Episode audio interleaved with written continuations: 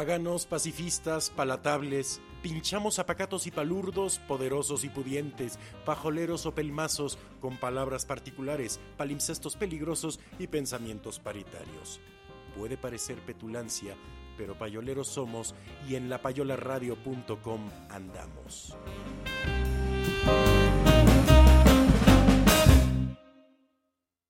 Las lunas de Júpiter. Construcción. Constructo. Espacio de diálogo. Reflexión. Entretejen. Individual. Social. Configurando. Realidad. Recursos. Ser. Amor es movimiento. No hay verdad absoluta. Pulsión. Sublimación. Diversidad. Pluralidad. Luna. Displacer. Goce. Devenir. La palabra. Psique.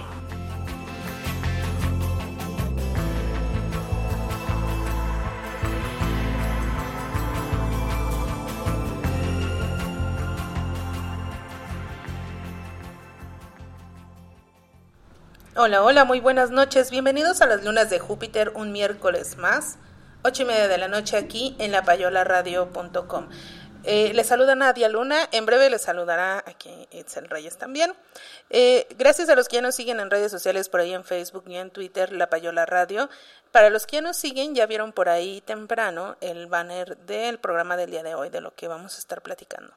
Ya saben que siempre nos vamos a lo que es la pregunta para abrir el tema. Entonces, eh, empezamos hoy Orquesta, Música y Dirección. Tenemos grandes invitados al día de hoy, entonces vamos a estar platicando sobre la música. Ya en otros programas que hemos hablado de arte, hemos hablado un poco de la importancia de la música, pero hoy tenemos buenos invitados para expandir más el tema. Eh, ya saben, para los que quieren participar con nosotros en vivo, está el chat. En Spreaker está eh, la imagen para dejar comentarios, esa es la entrada para el chat en vivo. Ahí los esperamos para que nos den su opinión y hablemos sobre música mexicana. ¿Cuál es su experiencia con la música mexicana y con la música en general a nivel educativo o en su vida? ¿Cuál es la experiencia que ustedes tienen eh, con la música? Vamos a estar escuchando eh, música de nuestros invitados, que bueno, vamos a develarlos para poder poner esta primera canción. Eh, ellos son de la orquesta típica García Blanco y vamos a empezar con una canción de su último disco, En México, para que ustedes se vayan conectando y se animen a participar. Vamos a escucharla y regresamos.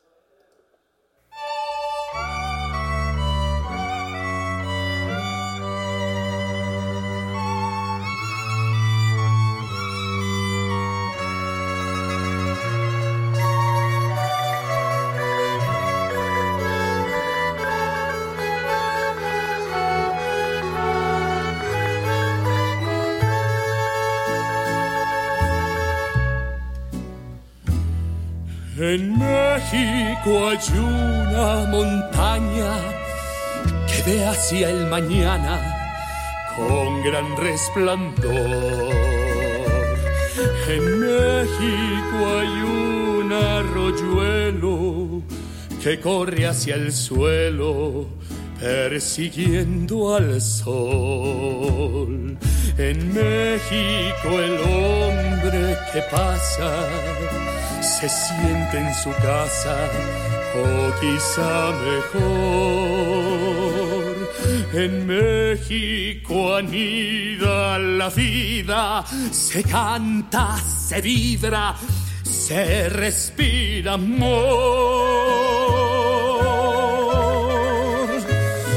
En México vive la gente que lucha y que siente que lo hará mejor. En México el hombre es hermano, se da al ser humano un trato de honor. En México simbra su historia,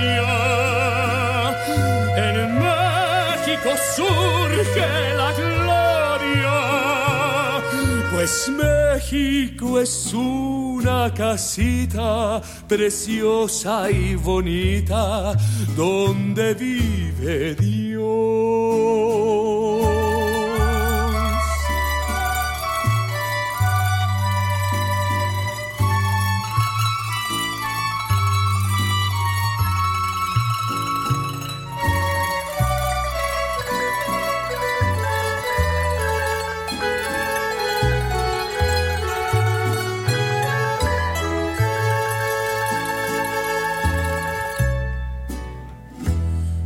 En México vive la gente que lucha y que siente que lo hará mejor. En México el hombre es hermano, se da al ser humano un trato de honor.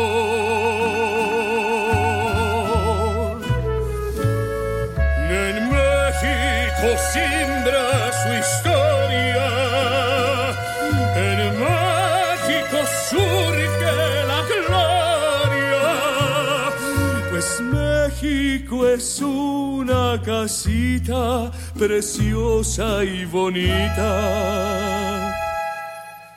Donde vive Dios.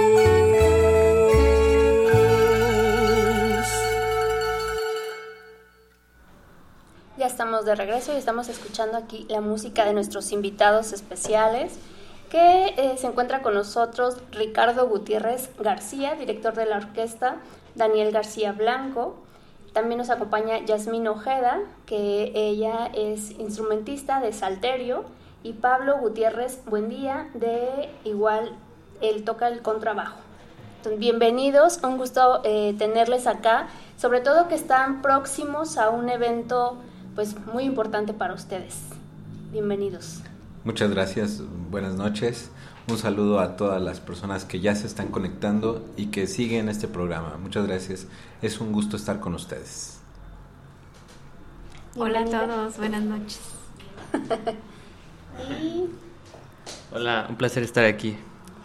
pues bueno, a ver, primero cuéntenos, la, esto, sabemos que hay este tema de pues lo que es la orquesta, los instrumentos, la música, la cultura, el arte, la educación. Sé que ustedes están inmersos en este mundo. Nosotros, al menos en lo personal, me considero neófita en el tema, porque como decíamos, de repente la formación que tenemos en México, pues sí está como muy distante eh, de contar con las artes, ¿no? Tan, tan cerca, o al menos este, creo que es en la perspectiva como de manera general. Entonces, ustedes que ya tienen, pues, decían 20 años, 15, o a lo mejor por ahí también, 10 es- nada más. 10 años, este, pues es todo un mundo que, que ustedes a través de este programa nos gustaría que nos, acer- nos acercaran a decir, bueno, pues de qué se trata, cómo incentivar y motivar a quienes nos están escuchando hoy y mañana eh, y en un futuro en- a través de este programa, pues el cómo dejar esa cosquillita, ¿no? Dejar esa cosquillita de decir, sí quiero saber qué es un salterio, sí quiero saber qué- de qué se trata eh, el arpa, este, el contrabajo, y no solo la guitarra y la flauta, ¿no? Que es como que lo que más conocemos. Y de esto y un sinfín de instrumentos, ¿no? Que ahí veo que son muchísimos, que sí depende del país en donde se encuentren o nos encontremos, pero pues bueno, ¿qué ha representado desde cuándo están ustedes en este medio? ¿Qué, eh, representa para ustedes? Porque nos dedicamos solamente a esto. ¿Qué significa? Bueno, primero, eh, eso de ser neófito en, en algo, pues es, eh, es tremendo, miren. La música, por ejemplo, mi maestro Daniel García Blanco, de quien tomamos el nombre para, para nuestros proyectos, era una persona que tenía 79 años de edad, era un extraordinario estudiante y él decía a sus 79 años que seguía estudiando y que seguía aprendiendo cosas. Es, es un océano, un océano extenso, vasto y profundo, el conocimiento artístico, nunca se, nunca se termina. Entonces, pues en realidad, como bien comentas, en, en nuestro país es, hay que hacer esfuerzos a veces sobrehumanos para tener acceso a, los estudios que se requieren, no solo en la música, en la pintura, en la fotografía, etcétera. Pero bueno, eh, lo hacemos con todo gusto, nos, encanta nuestro trabajo y nuestra orquesta está cumpliendo 10 años, es la continuidad de un proyecto que inició el maestro Daniel García Blanco, que es un proyecto del cual me gustaría platicar más adelante porque es bien interesante y es extenso. Pero bueno, eh, tenemos aquí a la maestra Yasmín, también que es instrumentista, toca el salterio, que es un instrumento que, híjole, está íntimamente relacionado con nuestro, nuestra historia como mexicanos y qué mejor que ella que nos platique acerca de su instrumento. Hola, buenas noches. Bueno, la primera vez que tuve el acercamiento a la música mexicana fue precisamente con el maestro Daniel. Casualmente eh, mi papá y yo íbamos pasando por su escuela y escuchamos que había música. Entramos y había un festival. Este, fue la primera vez que vi el salterio y después regresamos a inscribirnos. Él se inscribió a guitarra, al final no pudo ir y la que continuó fue mi mamá. Yo solo la acompañaba, no, no estaba inscrita, ni mucho menos. Y el maestro Daniel, de verme que andaba ahí danzando toda la escuela, a ver, ven acá y ponte a cantar, ¿no? Entonces era muy curioso porque él tocaba el piano en su oficina y yo cantaba con él. Y todos los alumnos pasaban y decían, ¿qué hace esa niña ahí, no? ¿Cómo consiguió que el maestro le esté dando clases particulares? Y no eran propiamente clases particulares, sino que me veía no haciendo nada. Y un día me dice, ¿y tú qué vas a tocar? Y yo, el salterio. Llamó a mi mamá y le dice, oye, tu niña quiere tocar salterio. Cuestiones ahí económicas que hablaron y al final entró, entró a salterio. De él lo único que tuve siempre fue apoyo y todo lo que yo hacía me lo celebraba, o sea, si fuera una escala, un ejercicio, todo, todo me lo celebraba. Y él empezó a meter mucha presión para que yo formara parte de su orquesta. Y así es como a los casi 12 entro a trabajar con él. Y desde entonces me dedico a lo mismo. Y a ver, platícanos un poquito del instrumento del salterio. Bueno, es un instrumento milenario, tiene más o menos 3.000 años de antigüedad y su fisionomía sigue siendo prácticamente la misma. Eh, ah, se han hecho modificaciones en los puentes para poder interpretar la música mexicana, pero en realidad podemos encontrar salterios en todas partes del mundo con diferentes nombres, pero la estructura es prácticamente la misma. No se sabe de dónde viene por lo antiguo, no hay un registro fiel que diga es de tal o cual parte, precisamente por su edad. Y, pero sí se piensa como que es más de Europa, Sí, más europeo. Sí, se cree que se inició su uso en Persia y de ahí pues ya va viajando y tiene algunas modificaciones. Los húngaros lo tocan, los gitanos lo tocan, pero como tal el salterio es solo aquí en México, con esa morfología, digamos. ¿Aquí lo hacen? Aquí lo hacen, sí. Se mandan a hacer con un maestro eh, al sur de la ciudad y se encarga, se deja un anticipo y en lo que está listo hay posibilidades de ir liquidando el resto. Muy bien, pues gracias, Yasmín. Gracias. Pablo, con trabajo. Así es, aquí. Mejor conocido como Tololoche, eh, por algunos, o la guitarrota. este, pues, cuesta trabajo cargarlo. cuesta trabajo cargarlo o con trabajo lo tocas. eh, Uno de los chistes más este, Obligado. obligados, clásicos. Pues yo tengo acercamiento con la música eh, desde que eh, estoy en la panza de, de mi mamá, aquí presente. Y este, bueno, es una herencia pues, de mi padre, más que nada, también aquí presente. y bueno, desde que estoy chiquito, desde que pude caminar, escuchaba el contrabajo ahí en la casa. y pues me encantó el sonido grave. Claro que primero pasé por otros instrumentos como el violín, este piano creo, pero al final me, me guié por, por eso, por el contrabajo. Y bueno, mi acercamiento con la música mexicana ocurre también en la Casa de la Música Mexicana. Era yo una pirinola ahí corriendo por los pasillos de la Casa de la Música Mexicana y empapándome de, en cada salón de esa música maravillosa que nos da tanta identidad. Entonces, este, bueno, por ahí, por ahí son mis inicios en la música. Ok, muy interesante de que, eh, digamos, es una formación de familia, ¿no? También. En este caso, ¿tú cómo iniciaste, Ricardo? Porque ahora sí que eres quien trae este, toda esta escuela.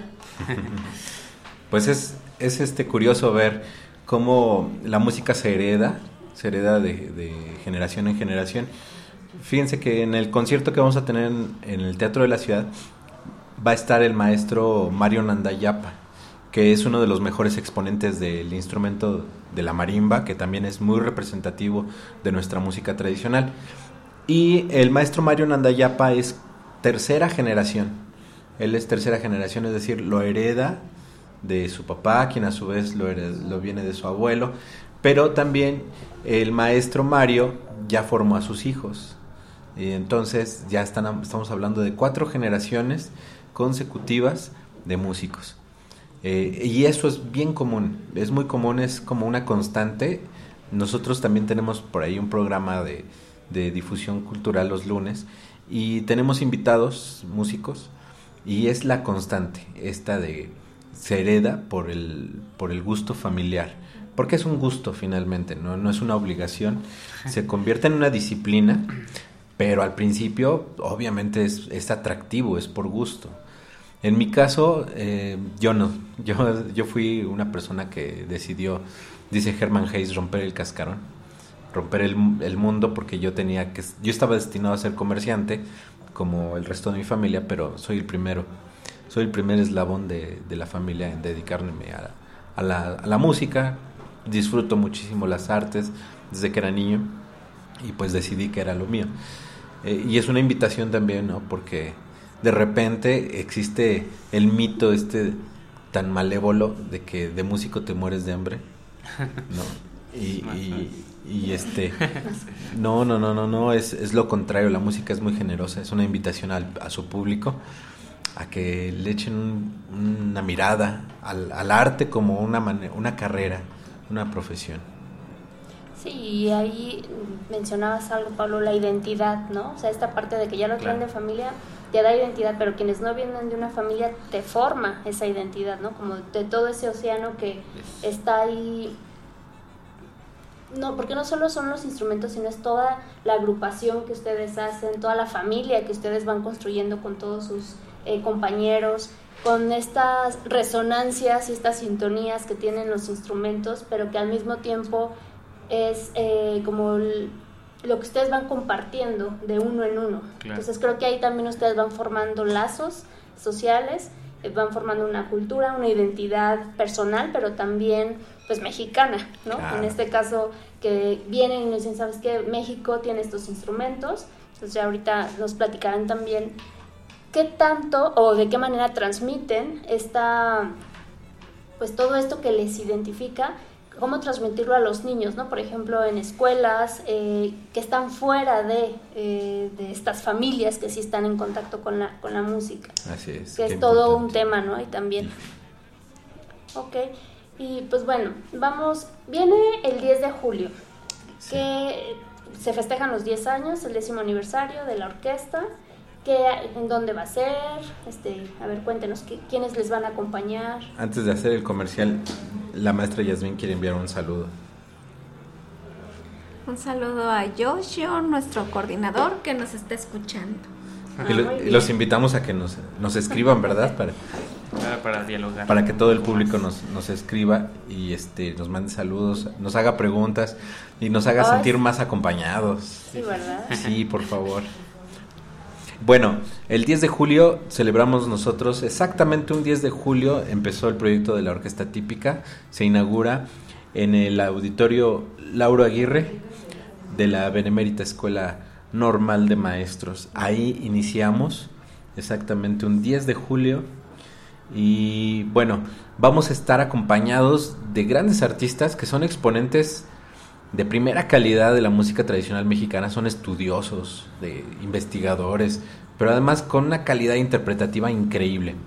Estas personas además nos han acompañado en estos, en estos años, de una u otra manera, ya sea en el escenario o fuera de él, que ese respaldo también se me hace muy importante.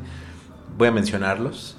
Eh, va a estar el doctor Alberto Ángel el Cuervo, que es, híjole, uno de los grandes un tenores. Estudioso, un estudioso de la música mexicana y académica, ¿no? Además de ser un gran tenor, como dice Pablo, es un estudioso, es un estudioso, un convencido de las bondades que nos da la música tradicional. Y ha hecho escuela, va a estar uno de sus eh, alumnos más destacados, eh, Adrián Bedoya el Jilguero, que es un, un jovencito que, que, viene empujando con todo, con el conocimiento y la, la capacidad. Va a estar también el maestro Ernesto Anaya, eh, que últimamente lo hemos visto muy activo con Natalia Lafourcade, pero pues es, es un convencido, pero también es una persona que ha marcado pauta en la ruta de la música tradicional mexicana. Estuvo con los folcloristas, por ejemplo, por, por decir algo. Eh, va a estar Mario Nandayapa, comentábamos que es uno de los mejores, de las mejores marimbas que existen en el país y por ende del mundo, porque México ha sido un ramillete de buenos marimbistas, ¿no?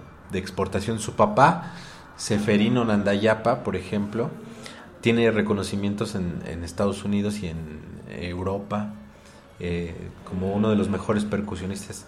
En Estados Unidos hay un espacio que se llama el Salón de la Fama de los Percusionistas y Seferino Nandayapa tiene un lugar ahí muy especial, por decir, por mencionar algo. Seferino Nandayapa también tuvo una relación muy estrecha con el maestro Daniel García Blanco, por lo que yo siempre digo que es como un homenaje a esa amistad que hubo entre Daniel García Blanco y Seferino Nandayapa. Los dos ya fallecieron, pero bueno, ahora sigue Mario Nandayapa y sigue el Instituto García Blanco. ¿Quién más va a estar? Vamos a tener ah, el nieto ah, de Mirza, Mirza Maldonado, la maestra Mirza Maldonado, que es un ser generosísimo, viene de Monterrey, viene desde Monterrey. Ella, este, no le importa el gasto que, que esto le, le, provoca, ella está aquí siempre que la, la, la requerimos, cosa que lo agradecemos. un amor de persona. Una, un amor de persona. Mirza Maldonado es hija de Fernando Z. Maldonado. A lo mejor no les dice mucho el nombre, pero sí las canciones, ¿no? Por ejemplo, Hermoso Cariño es de él. Volver, Volver. ¿no? Y, y, María Alma es su mamá, que también Clásico. es compositora Sí, increíble. Ya que querían cantar también. ¿Verdad? y este también va a estar con nosotros Rafael Jorge Negrete, que es nieto de Jorge Negrete. Okay. Eh, va, vamos a tener un, un, coro de, formado por maestras de Conarte. Conarte es una asociación civil que impulsa mucho la música mexicana. El maestro Constantino Echavarría, que es nuestro como nuestro tenor de cabecera, siempre ya adoptado nos, por la orquesta. Él mismo dice que es el hijo adoptivo de la orquesta. Todo una lluvia de estrellas. Sí, no, muy interesante y que decimos sí son personas reconocidas, son quienes han impulsado este movimiento y esta educación. Y estamos hablando de esa cuarta generación, o sea, hablamos como de 40, 50, 60, 70, 80 años y que la orquesta más, digamos, eh, antigua de México es la Orquesta de México y me decían son 100 años, ¿no? Los que tiene esta orquesta. orquesta ¿Cuántas típica. orquestas tiene México? Oh, típicas, Ajá. las orquestas típicas se cuentan con los dedos de las manos, en serio. Están en peligro de extinción. Tristemente, podemos mencionar la Yucaltepén, que es una gran, gran agrupación allá en, en el sureste. Eh, tenemos la, obviamente la típica de la Ciudad de México, que es la más antigua. Tenemos una orquesta típica en Guadalajara, en Puebla, en Querétaro. En Querétaro y creo que nada más. Okay. Y la nuestra. La nuestra, imagínense ustedes. Muy, muy poquitas en realidad. ¿no? Y es, es una tristeza. Es una pena que se, que se extingan las orquestas típicas. eh. No hemos encontrado, creo que, la forma, nadie, nadie, de hacer conciencia de lo importante que son las orquestas típicas. ¿A qué se debe esto? De que haya menos, menos orquestas típicas que de música clásica, me imagino que se llaman las demás. Eh, puedo creer también que tiene mucho que ver con educación musical en general. Creo que es como eh, un ciclo, un, un, círculo vicioso, porque no, si no hay público para la orquesta es cuando también se va perdiendo, eh, se va perdiendo ¿no? Sí, Pero sí. eh, me, me recuerdo ahora que estábamos hablando fuera del aire que antes en las escuelas todos bailábamos música tradicional. ¿No? Yo, a mí todavía me tocó hasta la mitad de la primaria quizá que bailábamos jarabe tapatío, la culebra, el, el son de la negra, que eran, son los más famosos, ¿no? Y ahora ya nos encontramos con reggaetón, ¿no? Ajá. Se baila reggaetón. en la Sí, exacto. Tú ya vas a, los, a las escuelas públicas, a los, a los bailes, ¿eh? A los kinder. a los kinder. Nos toca a nosotros ir a las estancias infantiles y ya no hay música tradicional, ya es música popular. Eh, actual, moderna, podríamos llamarle para no encasillar en, Claro. en lo que hay ahorita, pero ya no hay. ¿a qué- eh, eh, todo esto tendrá que ver, me imagino, con el que ya no haya tantas orquestas eh, típicas. Yo creo que son dos, dos situaciones. Primero, la falta de apoyos. No hay recursos. En el caso de nuestra orquesta, eh, tenemos un amigo que es muy estudioso que se llama Yoshio Padilla, a quien le envió saludos, ya así que está escuchándonos. Él se enojó conmigo porque yo decía es que nuestra orquesta es benemérita. porque me decía, no, es que no le digan así, porque necesitan un título ¿no? Para, para, para ostentar ese nombre. Pero en realidad sí es, es una orquesta que la nuestra, que ha sobrevivido de manera autogestiva totalmente. Nosotros tenemos que organizar conciertos, nosotros nos producimos nuestros discos, eh, es decir, nosotros hacemos todo, todo, todo, todo, y eso lo hacemos con mucho cariño. Pero de, si no tuviéramos esta pasión, esta convicción, no existiría. Es decir, si quisiera yo hacer un negocio, no pondríamos una orquesta típica. ¿no? Y, y vaya, creo que ese es el principal obstáculo. No hay un apoyo, no hay una iniciativa que impulse la creación de nuevas orquestas típicas, que son tan importantes. Si quieren, más, a- más adelante retomamos el tema de por qué son tan importantes las orquestas típicas. Esa es una.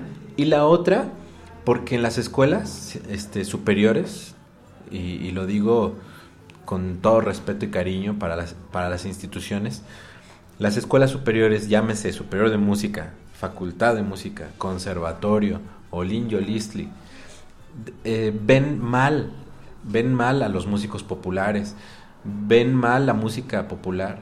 Eh, de- y dice el maestro Alberto Ángel el Cuervo, y lo dice bien, es ignorancia. Es decir, piensan que la música popular no tiene calidad, no, no tiene el mérito necesario para ser estudiada y difundida en esos centros. Luego es muy comparado, ¿no? Este, como, ¿qué le va a pedir este Consolito Velázquez a, a Bach, ¿no? Eh, Esas comparaciones creo que no, no tienen un porqué. Creo que la música mexicana y la música académica, mal llamada música clásica, este, no, no tienen comparación. Ambas son igual de hermosas y ricas en, en todo sentido. Entonces, no habría por qué comparar o denigrar a cualquiera de las dos. Sí, que que es algo de tiempo, ¿no? Porque cuando entró, como tú dices ahorita, la mal llamada música clásica, desde la época, por ejemplo, de Porfirio Díaz, era porque habría que eh, no, no tocar, no hablar de lo que aquí se hacía, sino lo que venía de afuera, porque lo de afuera era mejor, Claro, ¿no? sí. Entonces entramos a hacer bellas artes porque es como Francia, y entramos a modernizar todo como Europa porque es mejor que lo que hay aquí, ¿no? Diría Gabino Palomares, es la maldición de Malinche. Maldición Exacto. Siempre se la cargan a ella. Pero sí, sí, sí, es decir, pobre mujer. Pero sí, eh, eh, eh, está esta idea de lo que viene afuera es mejor que lo que está aquí, ¿no? Y tan le hablan, se, se, se le da un mal sentido a la música que de aquí que le llaman música popular, música tradicional, no tradicional, eh, tiene hasta nombres a veces denigrantes, ¿no? Del populacho, o la música de pueblo, o la música de... Y es música que nos define a nosotros y nos da identidad, ¿no? Pero como dicen, prefieren eh, a compositores extranjeros porque pues son más pues no sé, como identificados dentro de las artes. Eh, bellas, no sé, De las veces, sí. pero se, desen- se denigra mucho lo que es aquí de México y lo que nos da identidad y lo que somos nosotros, ¿no? Creo que es parte de lo que también sucede y también creo que es parte como de este círculo vicioso de no, de salirnos como de lo tradicional en las escuelas en vez de darle el auge que le tenemos que dar porque nos da identidad. Manejar como falsos nacionalismos de cada lunes eh, saludar a la bandera, pero no cantar ni conocer ni compositores mexicanos, ¿no? Es como estos nacionalismos extraños que tenemos en el país a veces. Es como complicado. Pero acabas de, de dar en el clavo de todo lo que estamos platicando. El, el malinchismo que, que existe es peligroso. Ya es- estamos hablando de, de rasgos que son peligrosos porque nosotros trabajamos mucho con niños y nos encontramos con chiquitos en primaria que carecen de una identidad y, y sobre todo se van con el estereotipo de belleza estéticamente hablando de la belleza que les marca la televisión. Entonces, si tú no tienes esa ese color de piel, de ojos, de cabello, estatura, no eres bello. Y ellos crecen con esa esa losa en las espaldas y de ahí parte todo, porque igual el inglés es más valorado Oh, que, que el- nuestros idiomas maravillosos que tenemos en el país, purépecha, que hay, nosotros rescatamos la música que se canta en purépecha, que se cante eh, en náhuatl y en, en otras le- eh, lenguas e idiomas. Y vaya, los niños, los niños crecen con la idea de que si es in- en inglés, sí vale, ¿no? Y de ahí para el real. Estamos, sepan qué dice. no, y estamos hablando de comida. Ah. Hablemos de comida, lo mismo. La pizza O sea, es la, mejor. la pizza es mejor y, y, pues cuánto daño hace la pizza. Y por ejemplo, la, mus- la comida mexicana que ha ganado premios internacionales, la herbolaria, la medicina natural, la- que México es potencia mundial en eso, eh, pues es desconocido. Es desconocido y hasta mal visto. Es triste tanto como la música, este, la comida, nuestra música mexicana y nuestra comida es más valorada en el extranjero que en nuestro propio país, ¿no? Es muy triste eso. Y bueno, también mm, esa falta de identidad a lo largo, a la larga genera, no sé, una, ¿cómo decirlo? Muchas, muchos síntomas, ¿no? Ajá, sí, uno, yo, yo, No por ejemplo, yo dónde. como joven, este, tengo muchas dudas, ¿no? Estoy en esa etapa en la que tengo muchas dudas y en la música mexicana encuentro mucho refugio, eh, encuentro identidad y pues es una salvación para mí. Yo creo que muchos jóvenes están faltos de esa identidad y por eso estamos como perdidos, no sabemos a dónde vamos ni qué estamos haciendo o si estamos haciendo algo, pues para qué sirve o qué.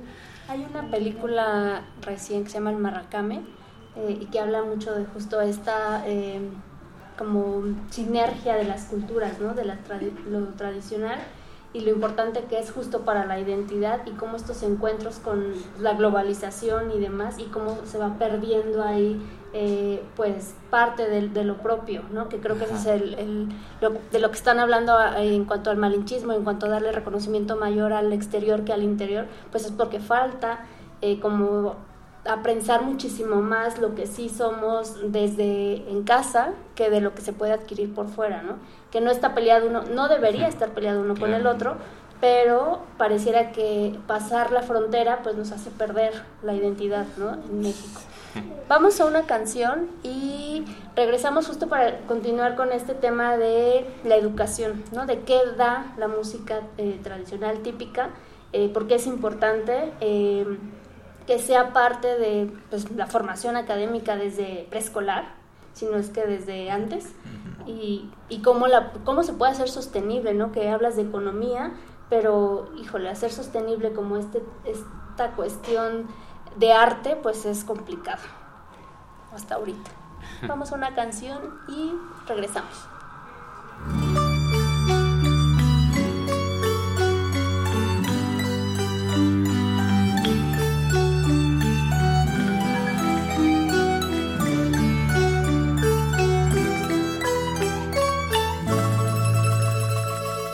No las flores de blancas mariposas, ni mires esas frases que en ellas escribí. No invoques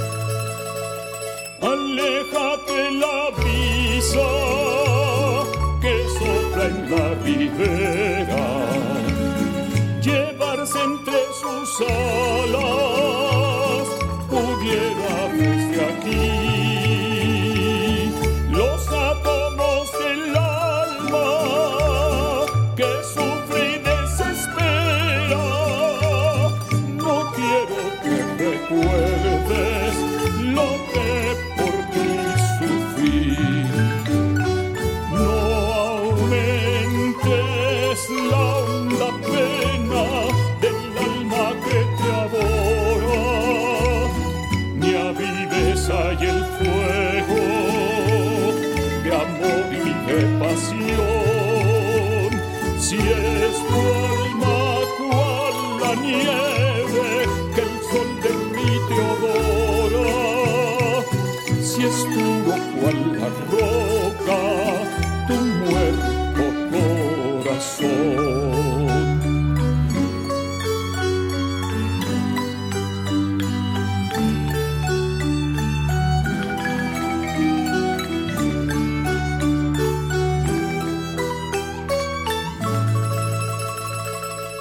Estrújalas, mi amada, que en polvo convertidas las llevará en sus alas el perdido aguilón.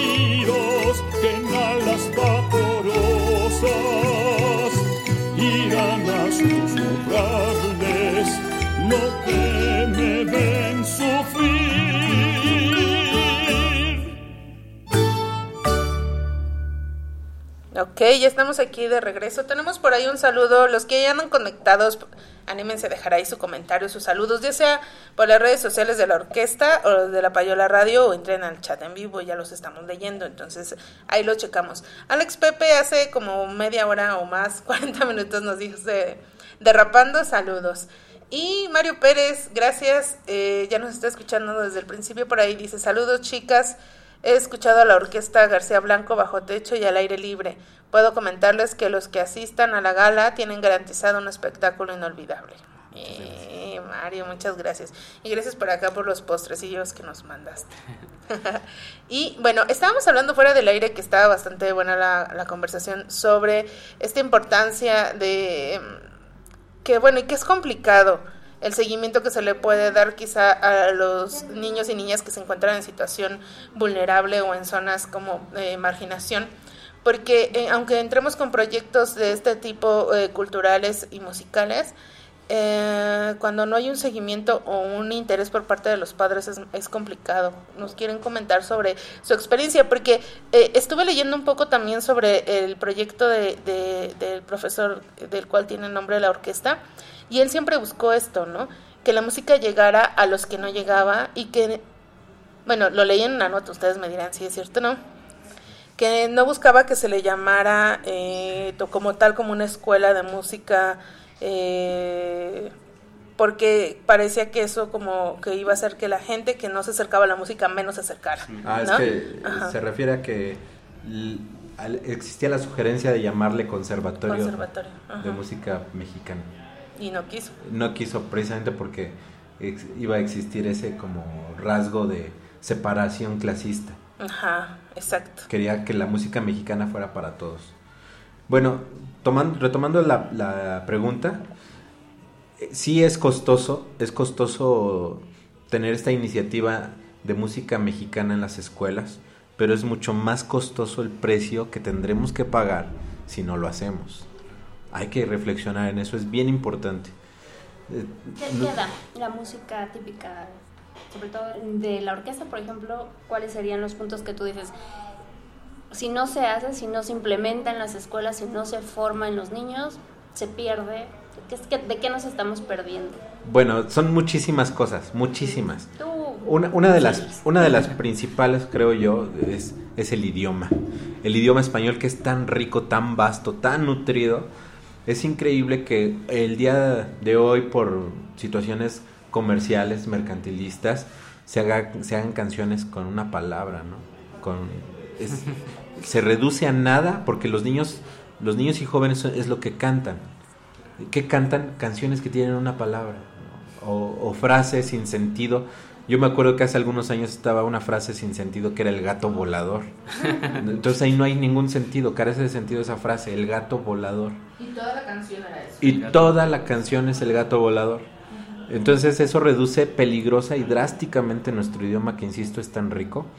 Y, por ejemplo, nos perdemos que los niños conozcan Cricri. Por mencionar un pequeño ejemplo, ¿no? Cricri es, es una persona que es un compositor que en una canción te narraba toda una historia y tenía todos los elementos de una narrativa y que tenía tanta riqueza literaria. Y toda nuestra música mexicana en sí es una riqueza literaria increíble. Chava Flores, la canción con la que empieza el programa del día de hoy, se llama En México, es de Chava Flores. Entonces dice, en México vive la gente que lucha y que siente que lo hará mejor.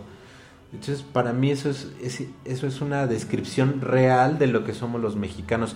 Si un niño crece y escucha esa canción, va a crecer con una, una idea mucho más clara y precisa de lo que somos como nación, como personas, que si es- crece escuchando el gato volador, ¿no?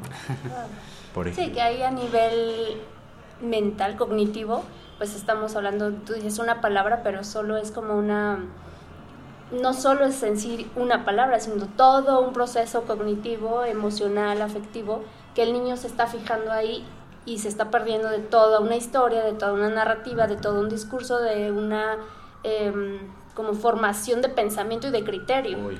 Aparte, es- apenas que estuvimos en las escuelas, fue un recurso pedagógico increíble. O sea, cuando explicábamos las piezas, primero empezábamos por eso, por explicar el, texto y lo hacíamos pues de la forma poética más este, posible y los niños quedaban asombrados o luego teníamos que explicar palabras que ellos no entendían y pues se enriquece su vocabulario y pues eso. ¿Y qué dices? Llegas con el martinillo y dicen, ¿qué es eso? Ajá. No, por ejemplo, eh, esta vez estuvimos trabajando con La México, interesada. La Interesada de Chava Flores, ¿quién será? ¿no? Entonces, ahí vamos explicando todo eso. En, en la interesada fue muy curioso que, que los niños al empezarla a cantar se dieron cuenta que sus abuelitos usaban esas frases, pero no entendían por qué ni de dónde venía. Entonces, al conocer la canción, se dieron cuenta de dónde sus abuelitos habían sacado ese tipo de expresiones. Entonces, eso da que antes sí era muy común escuchar ese tipo de música y ahora ya no lo es. ¿Qué pasó si seguimos teniendo abuelitos en casa, abuelitos a cargo de los niños, pero ahora los roles han cambiado, los niños manejan los aparatos, los niños ponen Sí, que que una ellos- distancia que dice, pues no te entiendo, ¿no? Lo que me quieres decir, me volteo al celular y pues ya no hay diálogo. Sí, claro. No conocen lo que hacían sus abuelitos de, de niños, eh, cómo es que se transportaban, cómo iban al mercado. No, no tienen ni idea. O sea, ellos piensan que, que todo el tiempo ha habido metro, que todo el tiempo tenemos celulares, que todo el tiempo hemos tenido computadoras y no es así. Claro. Y, por ejemplo, ustedes van y dan, o sea, esto que mencionas de ir con los niños trabajar como un recurso eh, pedagógico, ¿lo, ha- ¿lo hacen desde la orquesta o cómo es que incursionan en las primarias o a qué niveles?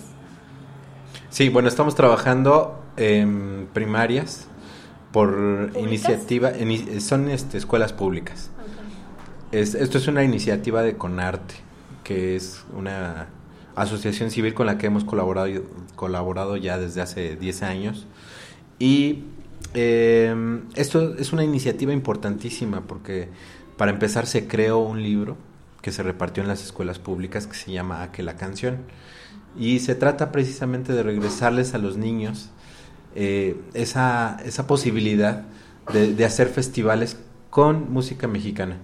Ahorita comentábamos en el intermedio de la canción que eh, eso eran los festivales de las escuelas públicas, era cultura e identidad.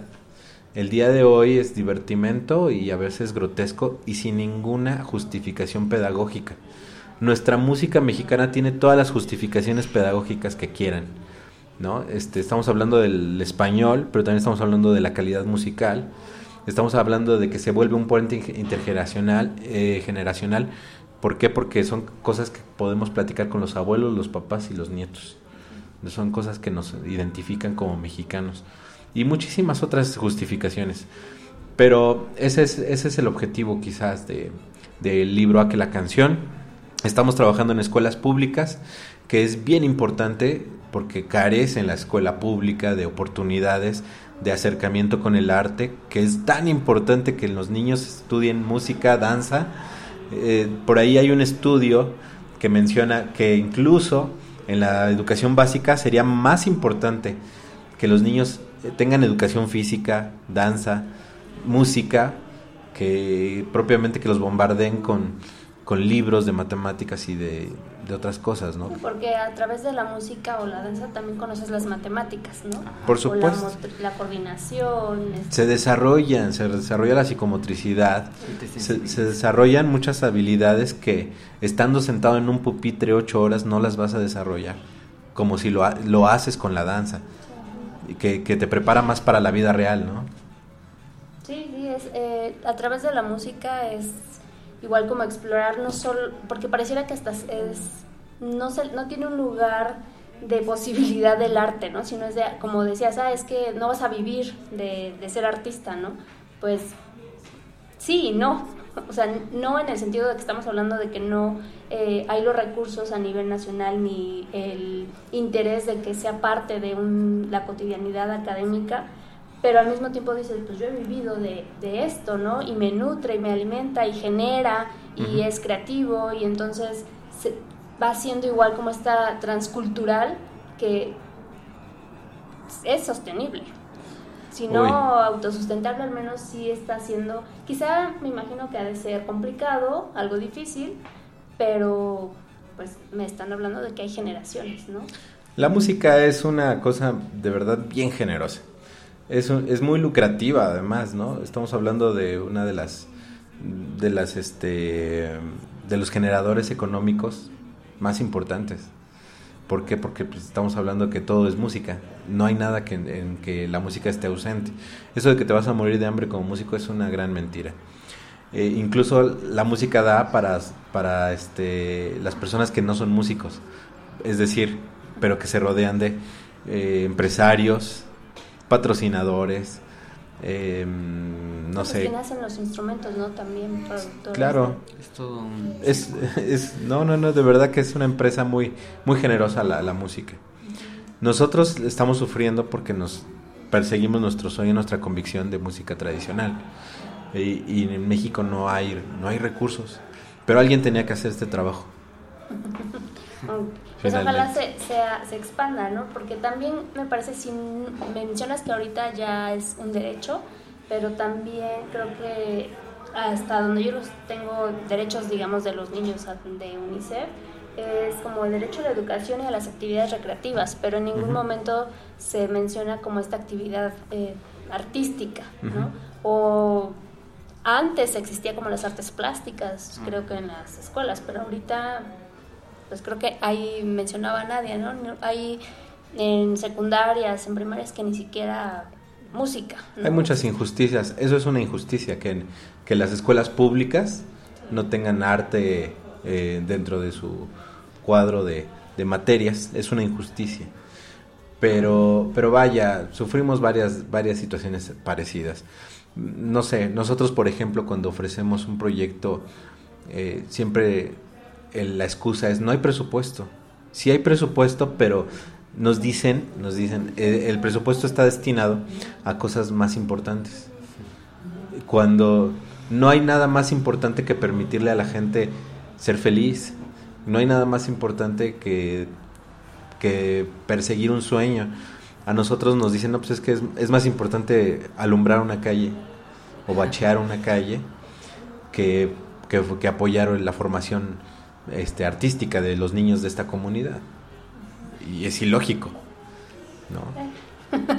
sí, sí, sí, lógico. Pero dirán, este, hablando de justicias, pues de, de qué justicia, ¿no? Y de quién. Entonces, sí me parece que es como una privación a la libertad, a la expresión, a la expansión de, de crear, de posibilidades que los niños tienen, ¿no? Porque, o sea, ellos están en etapa de formación. Si en adultos lo tenemos, o sea, es posible, o sea, los niños lo pueden hacer perfectamente. Digo, tú lo has Mejor, hecho desde, mejor, claro. ¿qué? ¿Tres años? ¿Dos años? Este, Bueno, no. decías desde el vientre, ¿no? Desde el vientre, pero ya bien, bien, bien, bien, como a los ocho años. Pero pues sí, somos unas esponjas a, esa, a esas edades. Sí. Y pues lo ¿Qué- ¿Cuántos mucho. instrumentos tocas? Yo eh, me especializo en contrabajo nada más. Eh, recientemente me surgió la cosquillita de la trompeta, pero pues apenas voy en esa. Y en las escuelas este, siempre te dan piano complementario, entonces es algo que tienes que dominar ahí a la perfección. Tú, Yasmin. Bueno, yo toco únicamente el salterio. Sí, en al, en el, al principio, eh, mi papá es este un músico frustrado, de esos que tocan en la escuela y con los amigos, y siempre quiso estudiar música. Pero este nunca pudo llevarlo a la práctica. Cuando yo llego con voy a estudiar música, este él dice sí, pero si tocas piano. Yo fui a unas clases de piano, la verdad se me hizo muy difícil. Cuando algo no nos gusta, se complica el doble. Y le toma cierto recelo, ¿no? Entonces yo fui a clases de piano, sí, más por obligación, porque era la condicionante para que yo pudiera tener un salterio. Entonces se me hizo aburridísimo, se me hizo muy difícil, no me sonaba nada por más ejercicios que me ponían. Yo lo que quería era poner las manos y que sonara una canción, ¿no? Claro que lleva todo un proceso, pero en los niños eso es muy difícil. Los niños es más como, ¿qué te gusta? Y entonces a eso le echan todas las ganas.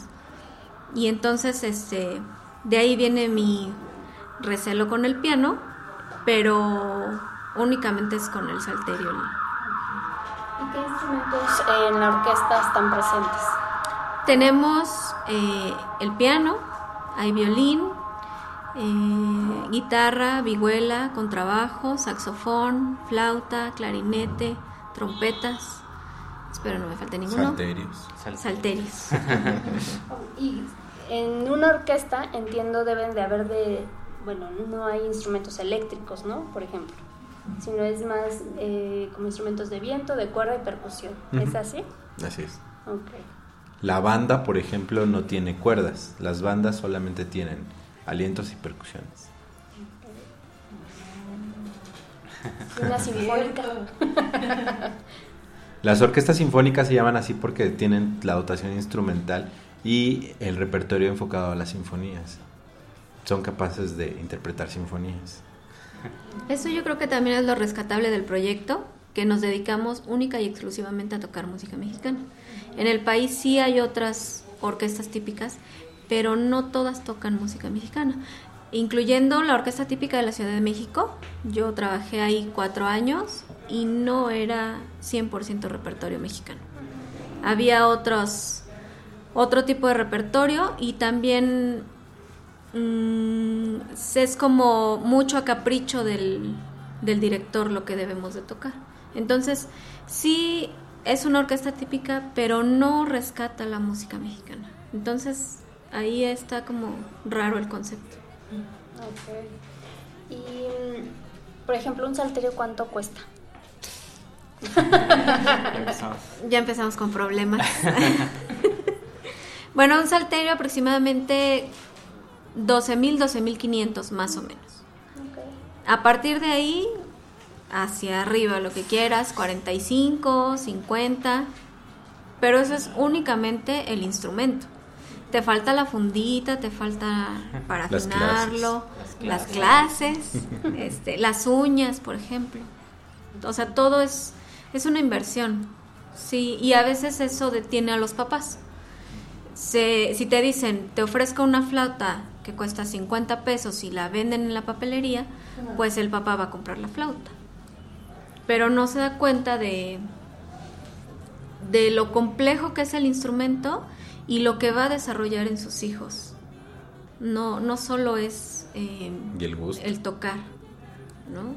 Sí, aquí la, hace como dos, dos, tres semanas eh, nos acompañaba Mauricio Aguilar y hablaba de su pasión por la lectura, ¿no? Y también decía como desde pequeño, o sea, el ver en el librero, eh, to- ahora sí que tomar un libro de, del librero de casa de mis padres era un premio, ¿no? Entonces era así como trabajar para, para obtenerlo y, y lleva un costo. Ahora nos decía, yo leo un libro por semana, ¿no? Entonces eso representa un costo. Sin embargo, hay un, un retorno, yo creo que de esa inversión, ¿no? De la que tú ahorita hablas, dices, no solo es tocar y es como recreativo, creo que ese es el problema, que vemos como que si el arte fuera algo recreativo y no formativo. Y, y generativo, creo yo, que sí puede ser como muy productivo y donde te puede llevar a obtener un recurso pues para vivir, ¿no? De, decorosamente yo creo, o sea, por- Y vivir feliz, que es bien importante. Sí. creo que es integra, ¿no? Como integra la habilidad mental, motriz, este, de creatividad, de emociones. Pero pues lamentablemente eh, en México todavía no tenemos esa cultura del bienestar, ¿no? O de ocuparnos o de atendernos como personas y de ver cuáles son los vehículos que nos pueden llevar a eso, que yo creo que la música y este tipo de instrumentos pues no lo da, ¿no? Tú decías, pues a mí es, yo de ahí me estoy agarrando porque a lo mejor estoy en una etapa Ajá. en donde pues eh, de pasar de la adolescencia a la juventud también representa cambios. Un cambio. Este, fuerte. pero pues el que tú toques el contrabajo es un refugio, es Claro. como que ahí encuentras eh, muchísimos elementos para como hilarte a la vida y decir de aquí me, me sostengo y le voy buscando para los, lo demás, ¿no? Lo demás que se va a hacer complejo a lo mejor. Claro, es todo un, un cambio. Esto de estudiar música re- representa disciplina, ¿no? Entonces, simplemente ¿Cuál ha sido lo más de- difícil, por ejemplo, para ti? Para mí la disciplina, eh, la constancia es algo muy difícil. Con el tiempo pues se va a hacer más fácil ahí hacer las escalas, pero lo difícil, lo verdaderamente difícil es hacerlo todos todos los días. ¿Practicas todos Entonces, los días? Sí, trato de trato de ahí ¿Cuántas darle. horas le dedicas? Pues se recomienda que sean mínimo seis. ¿Seis horas? Ajá. Ok. Este, ocho en adelante. Pero pues por cuestiones de tiempo o por esto ¿Tú le dedicas? disciplina. Yo sincero. unas cuatro, cinco Cuatro. ahí. Eh, si bien, si bien me va. Pero sí es, es un, es un trabajo, eso de la constancia. Y también decíamos hace rato, es este trabajo que estamos haciendo en las escuelas también tiene que ser un trabajo constante para que trascienda. Si lo hacemos nada más un año, pues ahí va a quedar. Así como eh, yo, si lo hago un día y no lo hago los otros seis días de la semana y luego lo tomo otra vez, nunca va a ir más allá de un hobby. ¿Su proyecto en las escuelas dura un año? O sea, No. es cuánto Es un, es un esfuerzo permanente el que tenemos nosotros. Ahorita estuvimos en las escuelas públicas, pero siempre, siempre estamos eh, tratando de, de apoyar en, en espacios de vulnerabilidad. Por ejemplo, en el DIF de Ciudad Nezahualcóyotl, ahorita estamos trabajando y vamos en este periodo vacacional vamos a seguir ahí. Es, es, es algo increíble, de verdad. Estamos trabajando en el albergue temporal. Son niños, niñas de situaciones muy, muy delicadas. Y nosotros llegamos ahí con la idea de que íbamos a llevar. ¿Y cuál? Salimos cada día llenos, plenos, retribuidos. Nosotros somos los que nos llevamos. Eh, trabajar con estos chicos ha resultado, créanme, yo tengo 20 años dando clases y ha sido de mis experiencias más gratas encontrar cómo estos niños, a pesar de su situación tan difícil, delicada o adversa, eh, esperan la clase de música. Se los prometo. Se los prometo que así es. Tenemos ese testimonio de las maestras que trabajan ahí, que los cuidan 24 horas al día, 365 días del año, y nos dicen que han observado un cambio muy positivo en los chicos. Y créanme, se siente increíble que tú eres parte de, ese, de esa motivación, de ese cambio. Vaya, es la música, pero nosotros somos, eh, hemos sido el vehículo para, para ello. Y, y yo estoy, en lo personal, yo me siento muy agradecido y, y satisfecho de estar colaborando con el DIF. Sí, es Eh, un despertar, ¿no? Eh, un conocimiento tanto para nosotros, un abrir de ojos, tanto como para ellos. Si es un despertar, dices bien. Ajá. Y ojalá, ojalá que más gente se involucre en este tipo de, de situaciones sin pensar en un presupuesto. De verdad, este, aquí está mi familia, yo no puedo mentir enfrente de ellos. No estamos pensando en un presupuesto. Creo que estamos ganando mucho más. Yo soy, yo soy este partidario de, de creer en que das y recibes. Y lo que das, recibes. Y lo hacemos con todo cariño. Yo creo que nos deberíamos involucrar más en, en- esa situación. Todos, todos. En su, desde su arte. Deberíamos ser más compartidos y tendremos un mundo mejor, finalmente. Bueno, parte de lo que eh, ahora sí que podemos acercarnos es este 10 de julio, 8.30 de la noche y el costo de la entrada es de... 10 de julio, 8.30 de la noche, Teatro de la Ciudad de Esperanza Iris. El- los costos son desde 100 pesos hasta 300 pesos el boleto más caro. Y los jueves hay 2 por 1 en el sistema Ticketmaster. Y en las taquillas del teatro, los sábados y domingos también va a haber 2 por 1 El jueves, ¿no? este, pero hasta las 2 y media de la tarde. Sí, para que quienes nos escuchen o envíen ahí a quienes puedan ir y dicen, "No, yo no puedo, pues que compartan la información. Exacto. Y sobre todo, además de este evento, pues el interés por eh, la música, ¿no? Por acercarnos a esta serie de instrumentos que nos mencionaste ahorita, que a lo mejor muchos desconocemos qué son, si a, a cuál pertenecen, si al de viento, al de cuerda o percusión, etcétera. Al tololoche. Este, al cual Al tololoche. el tololoche, este y lo que dice a lo mejor sí son sonidos que hemos escuchado pero que no sabemos no identificamos de dónde vienen ni cómo se llama ese instrumento no entonces ahorita regresando de una canción para que nos platiquen a lo mejor vayan identificando cuáles son los que a lo mejor nosotros identificamos y que puedas decir ah este es tal va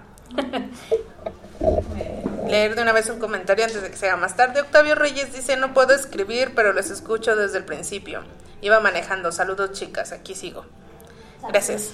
Gracias Octavio por escucharnos. Y si quería, antes de enviar a la canción, se me hace bien interesante los puntos que tocaron ahorita porque de lo que unos, eh, eh, alguien de los que tenemos eh, el privilegio de trabajar con niños y niñas, nos damos cuenta que cuando se les acerca este tipo de actividades a, niños que no los tienen cerca porque están en situaciones complicadas, eh, son como despertares, sí, como ustedes decían, pero también es ampliar el horizonte y darles la posibilidad y que ellos se den cuenta que es posible, que ellos pueden hacer algo más de lo que está en su entorno, ¿no? Porque sí hablábamos que es difícil sacarlos del entorno en el que están, pero le eh, despertarles esa eh, eh, inquietud de que ellos pueden ser algo más que lo que ven en su familia o lo que ven en, en la colonia donde viven es bien interesante, es bien importante y eh, más de uno seguramente se, se, quedará con esa idea y verá la posibilidad. Estamos hechos eh, ya en la sociedad actual que hablamos, habíamos hablado hace tiempo de la sociedad líquida, que vamos muy rápido y solo estamos pensando como en formación para producir y no estamos pensando en nosotros, ¿no? En lo que es formación para hacer y para entender y para sentir. Es bien importante tomar en cuenta todo esto porque eh, en la medida en que nosotros nos desarrollemos como personas y expandamos todos los horizontes como son los técnicos, los artísticos, eh, lo, todo lo, la sensibilidad que tenemos como personas también nos va a ayudar a ser mejores, ¿no? Y a ser una mejor sociedad. Y creo que eso es lo que falta porque no lo tenemos en las escuelas, en, en el sistema educativo, se ha eh, priorizado esta parte de producir o de generar, eh, crear eh, solo contenido que, que, que, encamine a carreras que produzcan, ¿no? Y que generen un bienestar económico, se puede decir. Nos, nos crían para ser obreros o trabajar en oficinas, o ese, esa idea de lo que es el bienestar, ¿no? Entre comillas tener eh, o, monetizar, pero no como crear y, y, y, hacer crecer nuestro pensamiento y nuestro claro. todo, toda la creatividad que tenemos, ¿no? Entonces, pues vamos a echarle un ojo también a este tipo de, de ideas para que nosotros nos acerquemos a este tipo de proyectos y veamos en qué podemos apoyar, ¿no? Vamos a, a este 10 de julio a vernos ahí en el Teatro eh, de la Ciudad para escuchar a la orquesta eh, típica García Blanco y ahorita vamos a escuchar otra canción eh, vamos con Tierra de mis amores y regresamos para seguir platicando.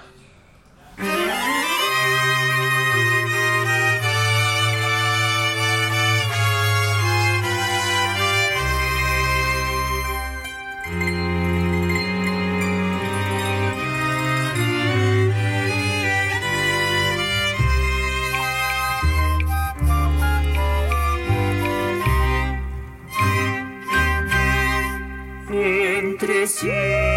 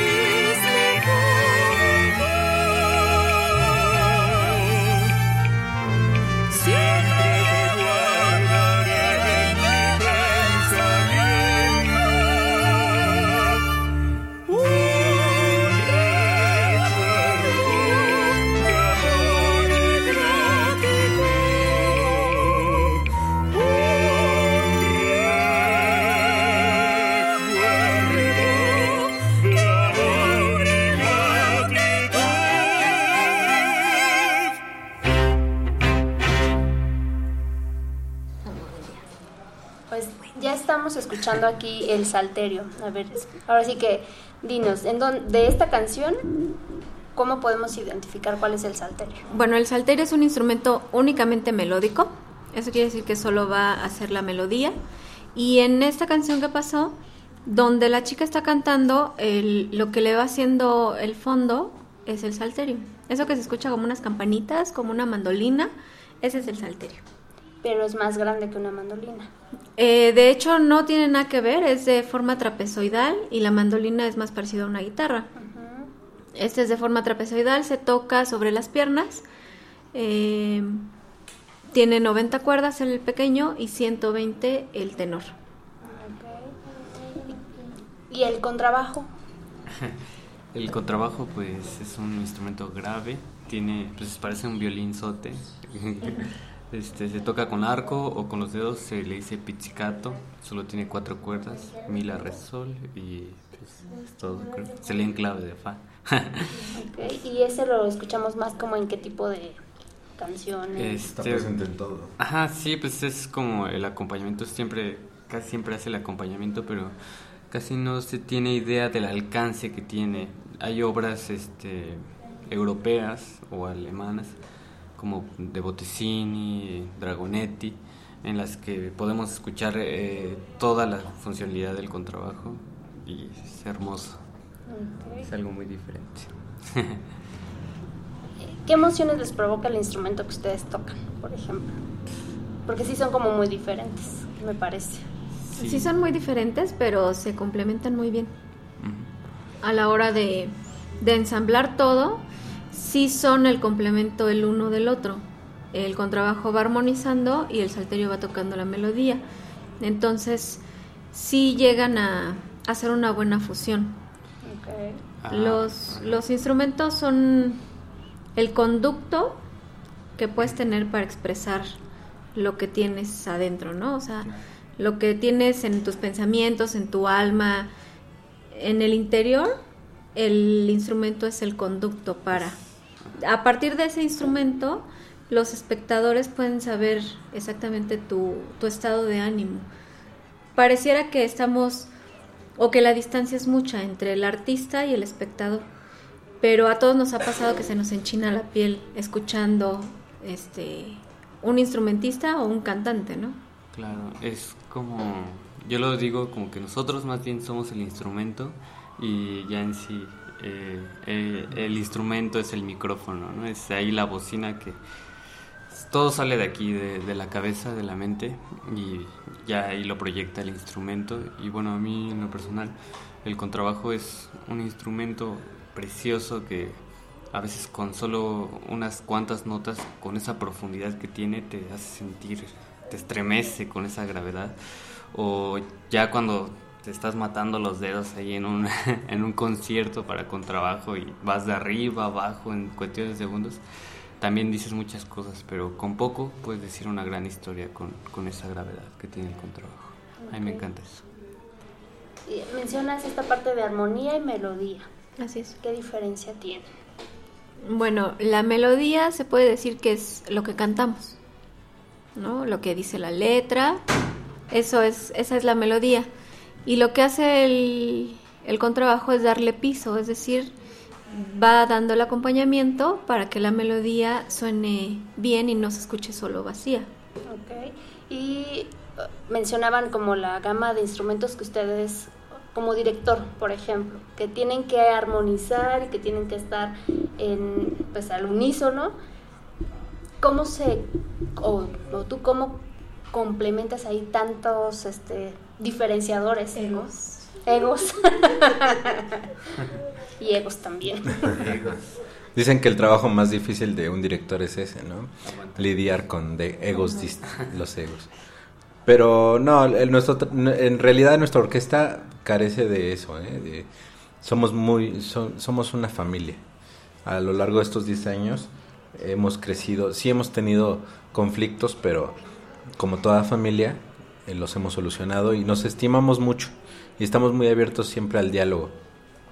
Generalmente el director puede, lo que, lo que imprime es, es, su propio eh, carácter a las obras, se dedica a estudiar la, la historia de cada, de cada pieza musical para saber qué es lo que el compositor quería transmitir.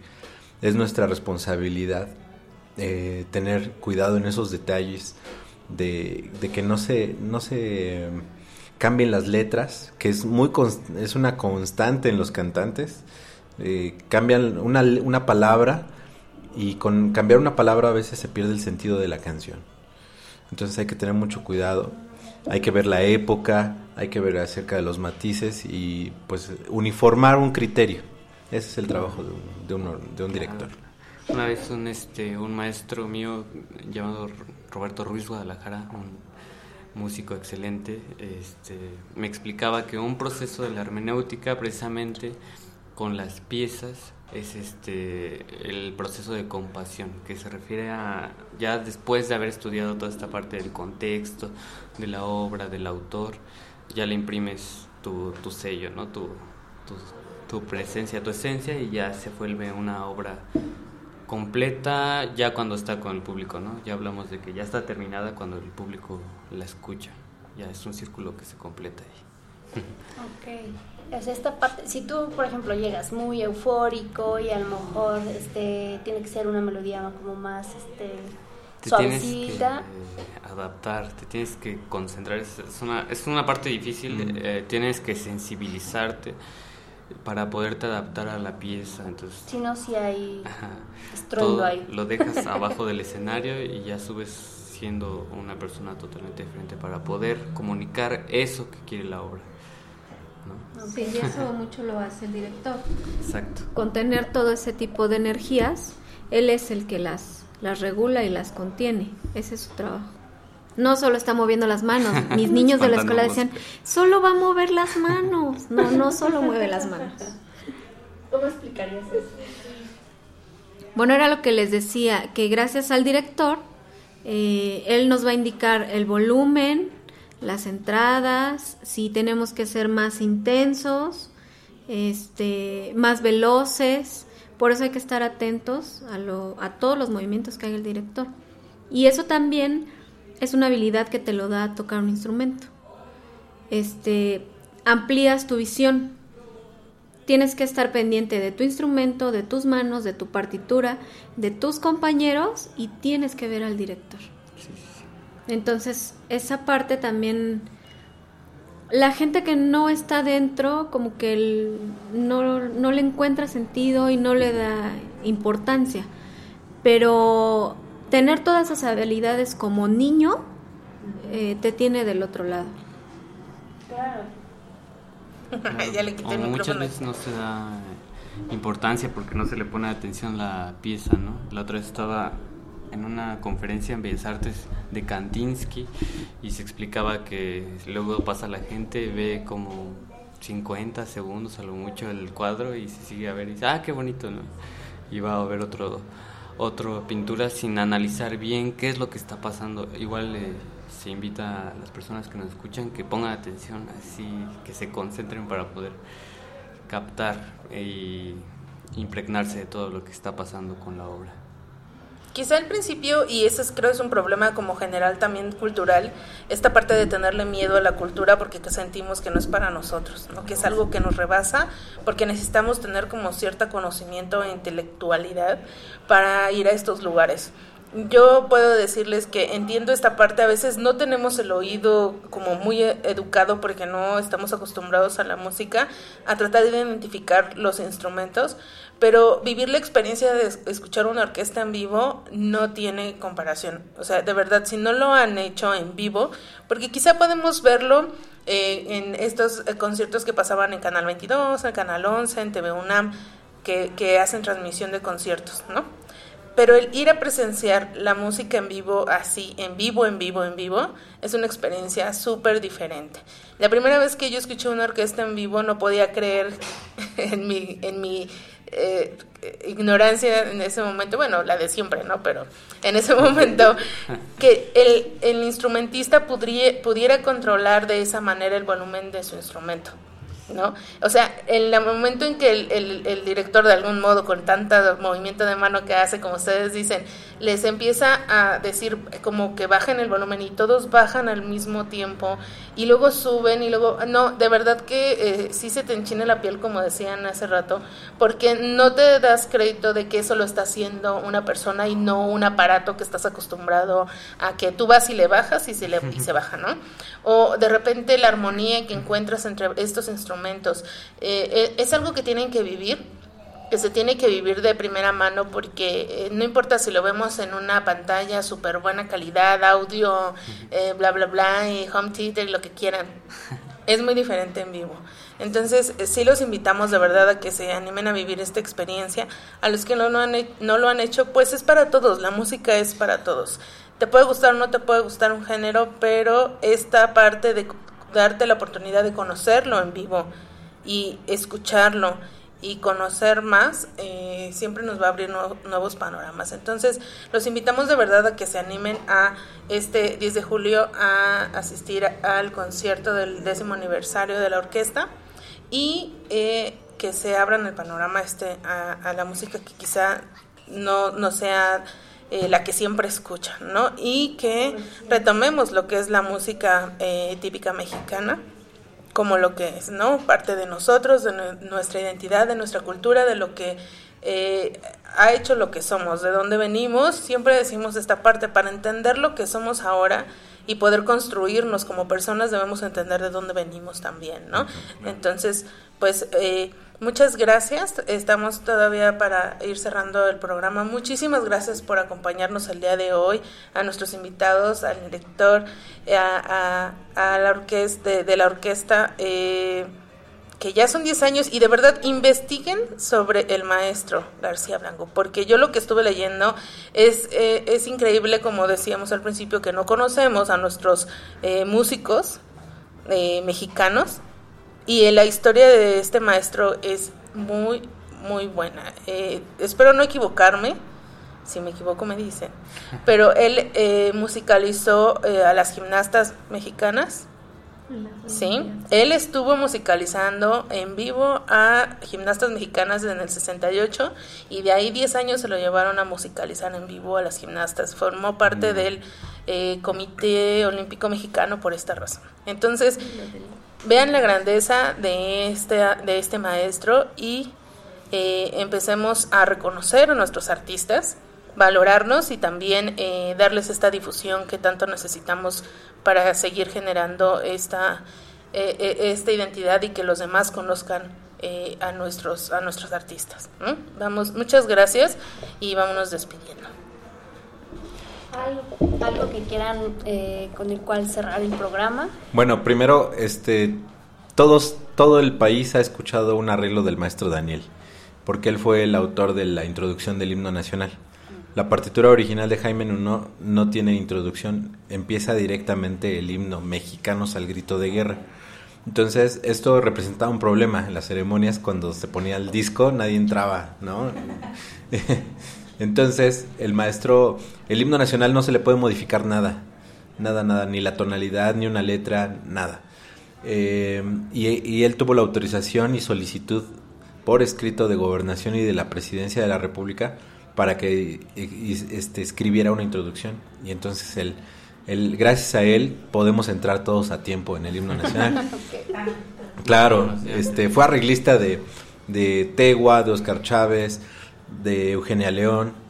Eh, escribió muchas cosas muy importantes acerca de la música mexicana. Fundó la primera escuela de música mexicana en el país y que se ha replicado con éxito, afortunadamente. Eh, bueno, tratamos de seguir su legado y sobre todo su honestidad en el proceder.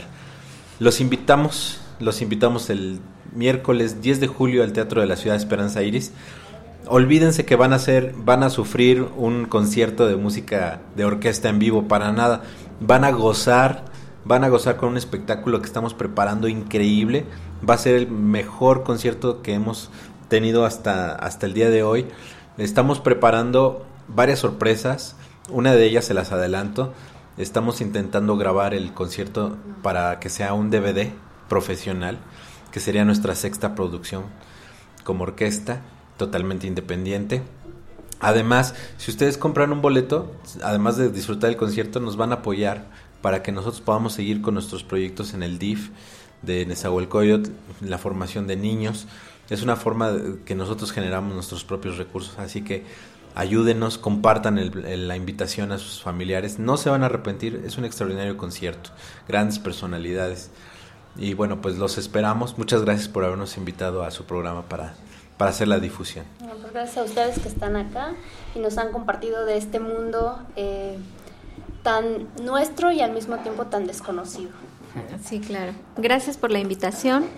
Eh, no se olviden que tenemos descuentos en taquillas, hay descuentos para INAPAM, estudiantes, maestros, así que no hay pretextos. Por favor, apóyennos, gracias.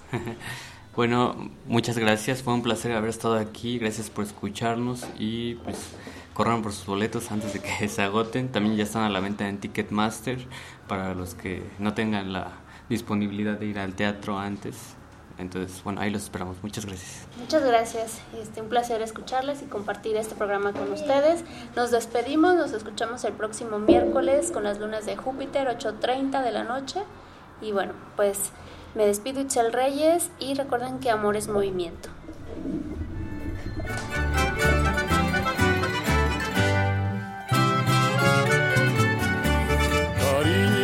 Donde te hallas, con quién te andarás paseando. Presiento que no me engañas, por eso te ando buscando. Vengo de tierras lejanas, no más por ti preguntando dieron razón que andabas por la tierra michoacana. Que de la piedad viajabas con rumbo de la Guacana. Te vieron cuando pasabas por Zamora y Nueva Italia.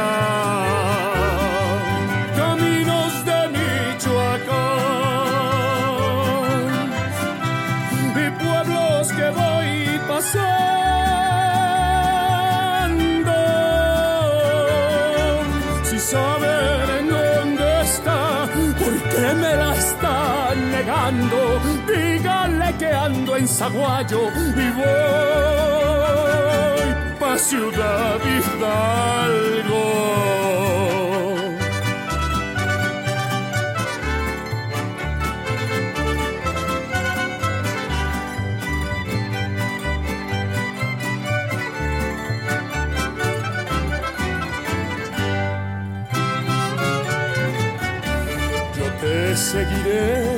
Buscando en esta tierra tan bella. De Cuaraguetamo, de Apatzingana, Morelia, yo me siento acariciando esa carita morena. Aruapan iré a buscarte, Tacamaro y Pedernales. Pátzcuaro y Villa Escalante, también Ario de Rosales, a ver si puedo encontrarte para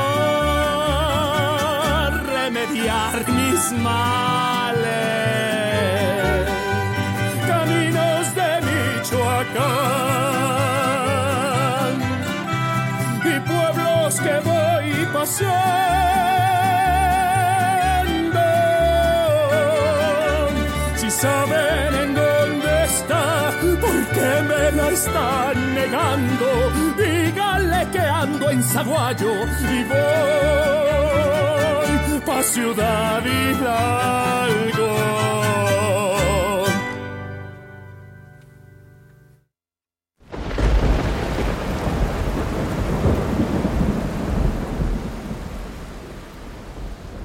No te atormentes. Si nos buscabas, ya nos encontraste. A medios chiles en lapayolaradio.com.